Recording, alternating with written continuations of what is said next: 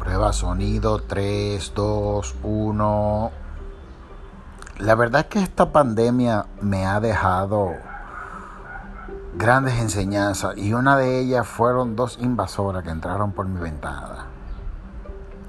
Esas dos invasoras entraron con una cara tierna y con mucha hambre.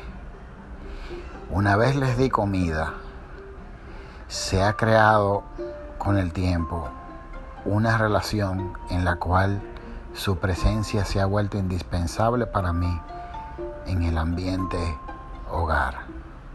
Y son dos gatas que entraron por mi ventana. Pues esas dos gatas alimentaron mi curiosidad a tal nivel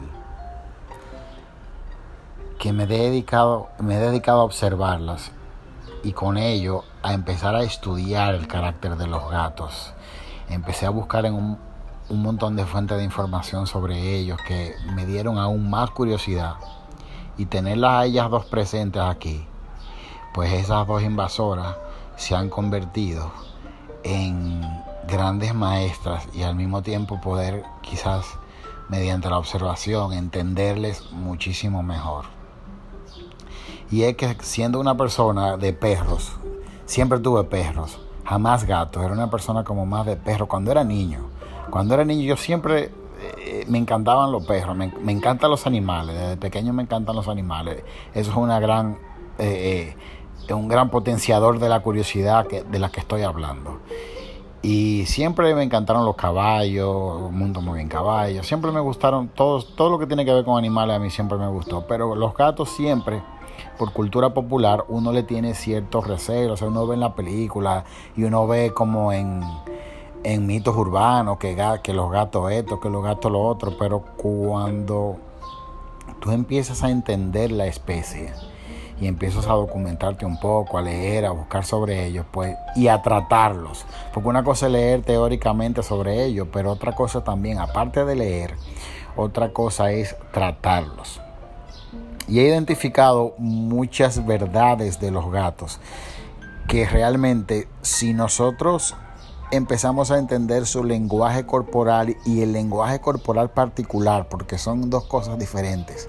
Ningún gato es igual a otro, tienen personalidades diferentes y cuando tú empiezas a descubrir esas cosas, yo creo que tu mente vuela y de verdad empiezas a entender a entenderlos como especie y a entender su personalidad y a empezar a tratar con ellos. Y a mí me encantaría como describir lo que yo he aprendido directamente sobre lo que yo he aprendido en base a los gatos. Y no solamente lo que he aprendido sobre ellos, sino lo que me han enseñado a mí. Y si tú me preguntaras sobre cómo tratar un gato, eh, son muchas las variables de preguntas que pueden surgir, pero yo creo que lo más importante que una gente debe saber sobre la verdad sobre los gatos es que, bueno, la, la primera verdad sobre los gatos es que ellos se les controla bajo dos cosas. La comida y la caja de arena. Esas son dos maneras importantísimas de saber tratar el gato y entender cómo está su salud mediante, mediante el chequeo de sus heces fecales y la limpieza y también cómo come, sus hábitos de, comida y lo que le gusta y lo que no le gusta. Un gato es bastante ñoño con lo que come. Lo, lo segundo que hay que entender de un gato que son animales sumamente rutinarios un gato va a hacer la misma vaina todos los días, bajo el mismo esquema, de la misma forma, es una cosa impresionante. O sea, si hay un trastorno obsesivo compulsivo existente, es la vida de un gato. Los gatos son obsesivos compulsivos, ellos hacen lo mismo siempre y van variando la rutina a lo largo de su vida, pero ellos duran haciendo lo mismo, lo mismo siempre todos los días alrededor de tres meses y luego van cambiando sus hábitos y tus rutinas de acuerdo a la cosa que le van pasando, experiencias buenas y experiencias malas. Si tú a un gato lo alimentas con muchas experiencias malas, probablemente el gato nunca va a salir debajo de la cama o, va a estar siempre escondido y solo va a salir a comer. Si la experiencia que tiene un gato son muy positivas, por lo general siempre lo va a ver cerca de ti, encima de ti, algo de ti, porque todas las experiencias cerca de ti son positivas. Otra cosa muy importante, que es lo tercero que la gente debe de entender, es que el gato no entiende el tema del castigo. Ellos no, no procesan el castigo, no entienden por qué tú lo estás castigando. Y ellos, como son animales rutinarios y tienen hábitos felinos, van a hacer lo que un felino hace. Entonces cuando tú lo castigas por ciertas cosas, ellos no tienen ese concepto. Ellos piensan que tú lo vas a matar o, o tú te lo vas a comer. Algo así. Entonces hay que redirigir el comportamiento de los gatos hacia las cosas que sí realmente tú quieres que hagan y cosas que no quieres que hagan. Eso es un procedimiento que, toma un largo proceso y, un, entrenamiento, pero va bajo la observación y leyendo material, eh, yo entiendo que, se puede entender de verdad cómo se comunica un gato. Los gatos solamente maullan para comunicarse con los seres humanos. Los gatos entre ellos no, no, no, no se comunican maullando ni haciendo, ni haciendo ningún otro sonido que no sea los microsonidos que hacen los gatos cuando hacen el prr, que es otra clase de comunicación que ellos manejan.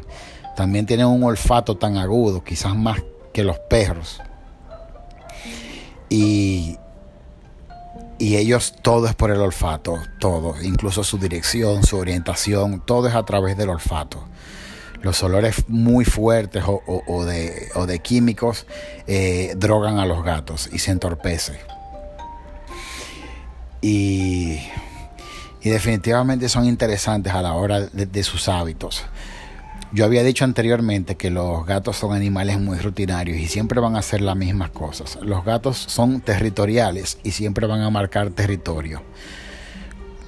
Y cuando tienes dos gatos en la casa, que es como me pasa a mí, cada una tiene su territorio y ellas se van, van peleando durante todo el día, protegiendo su territorio. Otra cosa importante que hay que saber sobre los gatos es que el gato va, primero empieza interesado en la comida. Ese es su primer interés. El gato se maneja muy bien con la comida. Si el gato le gusta la comida y se le acaricia y se le da cariño durante la comida, él va a asociar eso con cosas muy positivas y de verdad tú vas a tener un gato que te va a hacer parte de su familia a través del tiempo. Al principio se trata de la comida el gato es muy territorial y piensa que todo es de él, incluyendo tú, que eres su dueño, pero tú eres de él. Si él te considera que tú eres de él, él se va a comportar de ciertas, de ciertas maneras, como amasarte, eh, rozarse con las piernas, ese tipo, y lamerte también. Cuando un gato te lame ya es algo bastante extremo, y es un gato que te quiere y te considera su familia. Sea que es muy importante eh, y es de lo más bonito apreciar en los gatos que ellos te la aman y, te despierten por la mañana. El gato siempre va a aparecer cuando tiene hambre. Si es, por, es por la comida que se maneja un gato. Si tú quieres que haga algo y que pase por aquí y que se acostumbre a estar siempre en los mismos sitios, tienes que convencerlo con la comida y con los treats. Los gatos en cuanto a las heces y cuanto a ir al baño son, mientras tú le tengas su caja de arena, siempre va a ir a la caja de arena. Eso, eso porque son rutinarios. Ellos siempre hacen lo mismo en el mismo lugar. Aunque salgan. Aunque salga, tú, tú ves que un gato te sale por la ventana y, él va a hacer lo mismo siempre. Eh, y no se va a ir muy lejos.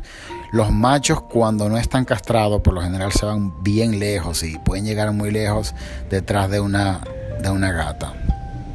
Las mías están operadas, las dos están operadas. Y, bueno, lo hice con tiempo porque si no, los gatos se reproducen muy rápido. Cuando viene a ver, tú tienes en la casa 28 gatos y tú no sabes qué hacer con el gato. Va a tener que empezar a vender gatos. Bueno, hay gente que lo tiene de negocio porque se venden bastante rápido. El gato es muy adaptable y es fuerte de salud los gatos de, de, una de raza muy muy extremas sí se enferman más que los gatos comunes. Un gato común mezclado de esos viralata que hay que hay en la calle y esos gatos no se enferman, tienen un sistema inmune bastante resistente. Y la relación con el gato que, he aprendido es a quererlos con, con sus cosas, a quererlo con sus manías, con su obsesividad, con su compulsividad. El gato te retribuye también con mucho cariño. Una vez el gato te toma cariño, pues eh, es algo muy diferente. Y, ya tú sientes que no es por la comida, sino tú sientes que dentro de su rutina está que tú le pases la mano y lo acaricies. A mí me pasa que, por ejemplo, una de mis gatas, Margaret, ella a las 5 de la mañana está maullando, pero no es por comida, es para que yo le pase la mano. Yo tengo que pasarle la mano a Margaret a las 5 de la mañana y ella protesta si son las 5 y 10 y yo no le he pasado la mano. Esa clase de rutina son las rutinas que, tú sientes que dentro de la compulsividad del comportamiento de un gato, al mismo tiempo está dentro de su agenda, está que tú le des cariño. Y eso es una parte muy chévere que tienen los gatos, que, que tú sabes lo que va a hacer. O sea, los gatos son muy predecibles porque hacen siempre las mismas cosas. Entonces, cuando tú empiezas a conocer la rutina de cada gato, tú lo empiezas a entender y ya tú empiezas a disfrutar de su libertad, que es una de las cosas que me han enseñado los gatos a mí, a disfrutar de su libertad. Ellos entran, salen, hacen sus cosas y no me necesitan a mí para absolutamente nada, excepto que yo cumpla con su rutina. A la hora de pasarle la mano, se le pasa la mano. Y es algo que, que yo me ha, me ha organizado la vida porque ya yo sé a qué hora va cada cosa con cada gato.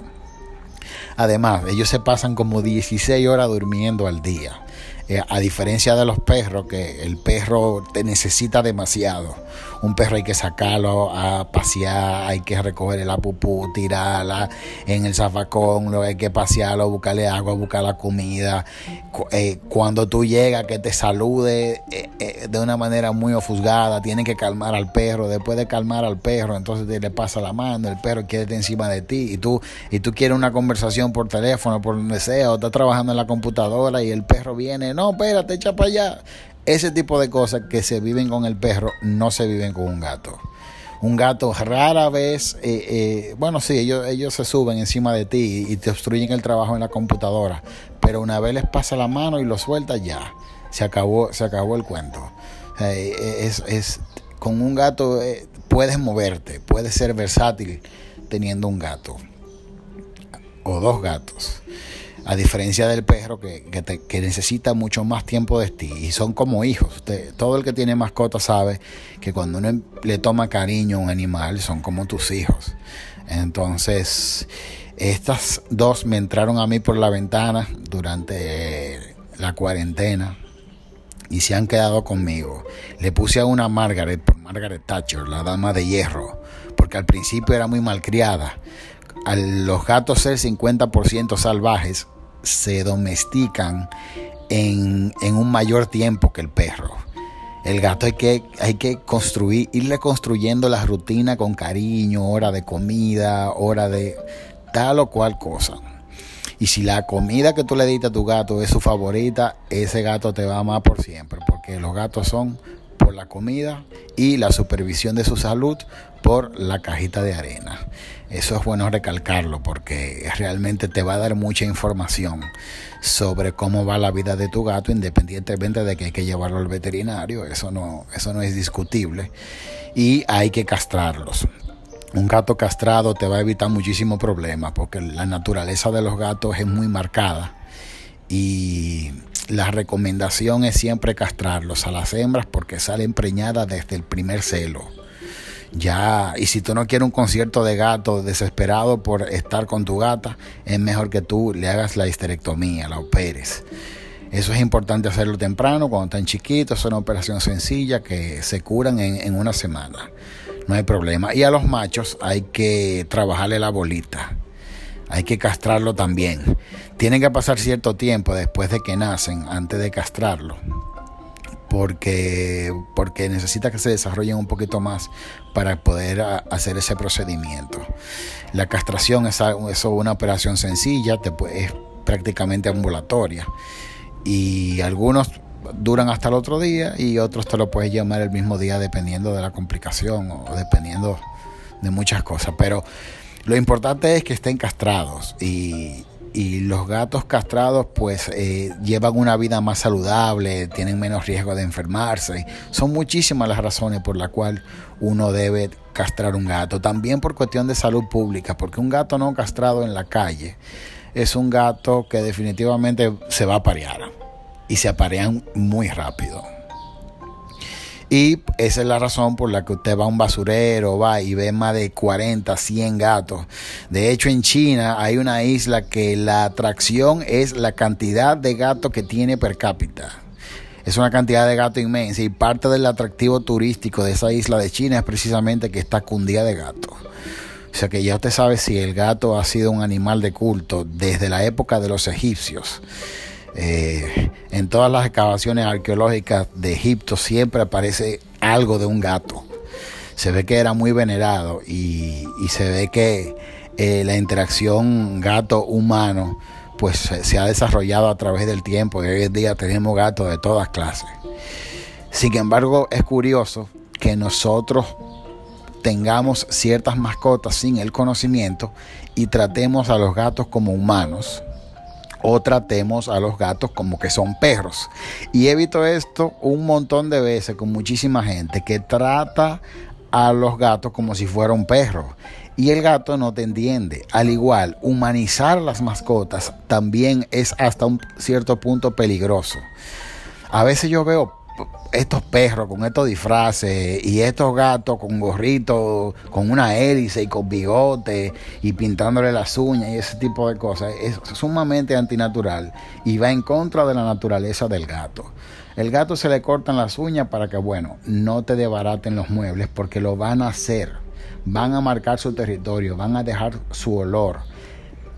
Te van a arañar los muebles porque parte de su naturaleza es afilarse sus garras es su naturaleza. También la marcación de orina, marcando territorio, son animales territoriales. Se debe controlar esas cosas adecuando los comportamientos. Si tú no quieres que el gato te raye los muebles, es importante ponerle un tape para que asocie rasgar ese mueble con algo que él no quiere sentir en las patas. Esa es la forma de tú dejar que un, eh, de eh, eh, hacer que deje de rasgar un mueble venden rascadores que son especiales para gatos, que a ellos les va a encantar poder rascarse las uñas ahí. Pero es parte de su naturaleza. No se puede castigar a un gato porque haga esas cosas. Es como tú decirle a un ser humano, no, no haga pupú, no haga pupú. Y cuando el ser humano va a hacer pupú, entonces tú lo paras. Eso es, es tu naturaleza. Parte de la naturaleza de un gato es rasgar las cosas y lo llevo así al extremo para que entendamos la necesidad innata que tiene un gato de rascar las cosas. No es que te quiere dañar el mueble, no es que tu mueble favorito, no es que te quiere rasgar la cama. Es su naturaleza para marcar territorio y para desestresarse, al igual que la que lamerse mucho. Cuando un gato se lame mucho es porque está nervioso, algo se está haciendo en la casa que el gato está incómodo el lenguaje corporal de los gatos también es bueno buscar la información, porque la forma de su cola eh, te indica mucho sobre qué está pensando el gato. El gato se comunica eh, muy bien eh, y si tú puedes interpretar el lenguaje corporal de ellos, te vas a dar cuenta en qué momentos le puedes pasar la mano, en qué momentos ellos se sienten estresados y no es bueno pasarle la mano porque te puede bofar o te puede morder si es un gato que está demasiado mimado es importante entender el lenguaje corporal de los gatos. Hay muchísima información en, la web sobre el lenguaje corporal de los gatos que te la puedes memorizar. No son más de 14 importantes, son más porque el gato también se comunica con las orejas. Pero si tú te aprendes de 9 a 12, a 12 formas de lenguaje corporal del gato, eh, lo vas a entender muy bien y vas a saber cuándo cargarlo, cuándo no cargarlo, cuándo el gato se siente mal, cuándo está nervioso, cuándo está pavorizado, cuándo te tiene miedo a ti o cuándo alguien lo ha maltratado. Esa clase de lenguaje corporal te va a ayudar mucho a poder entenderlo y a poder cubrir mejor las necesidades de, de esa mascota. El gato defiende su libertad, aunque tú quieras eh, mantener a un gato encerrado, va a buscar la manera de salir si está muy encerrado eh, se puede traumar también. Y muchas de las razones por las cuales ciertos gatos se vuelven locos o tratan mal a la gente dentro de la casa o hacen sus necesidades fuera de su caja es precisamente porque hay un desbalance en la psicología del gato.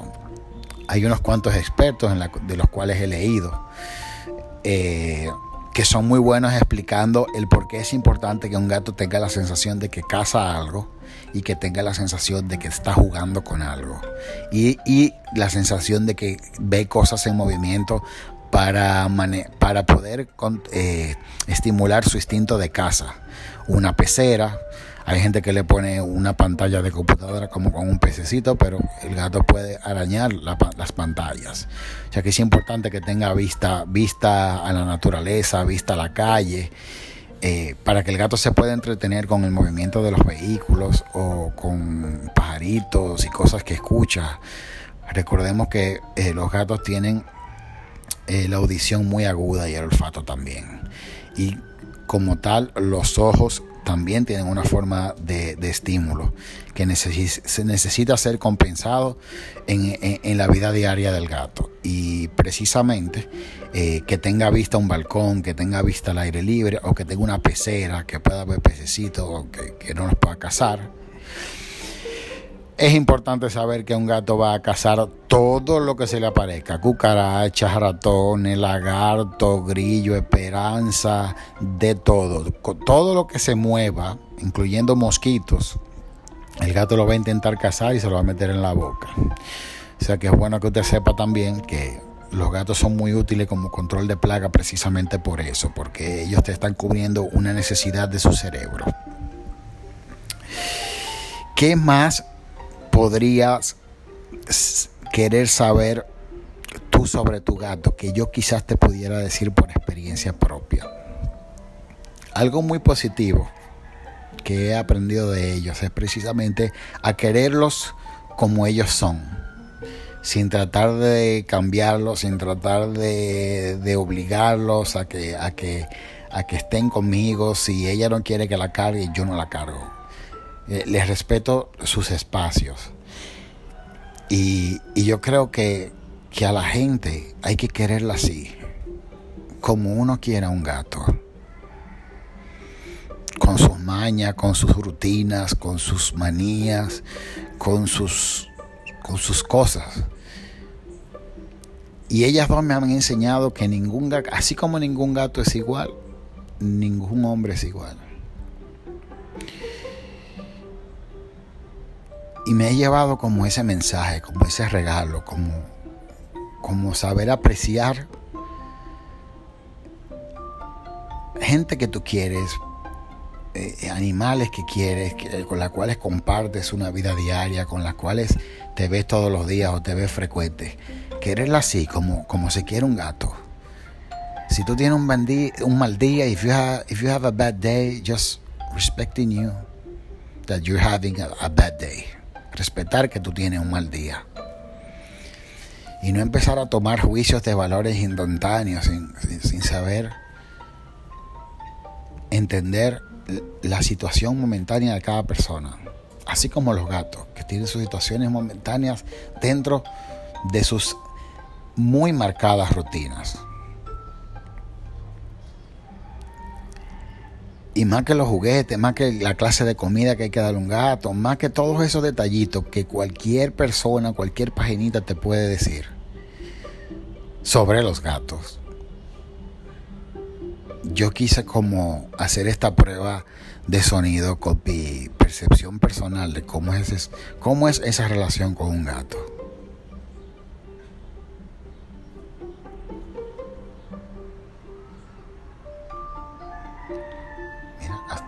Se puso. Oh Padre. Ok, detener.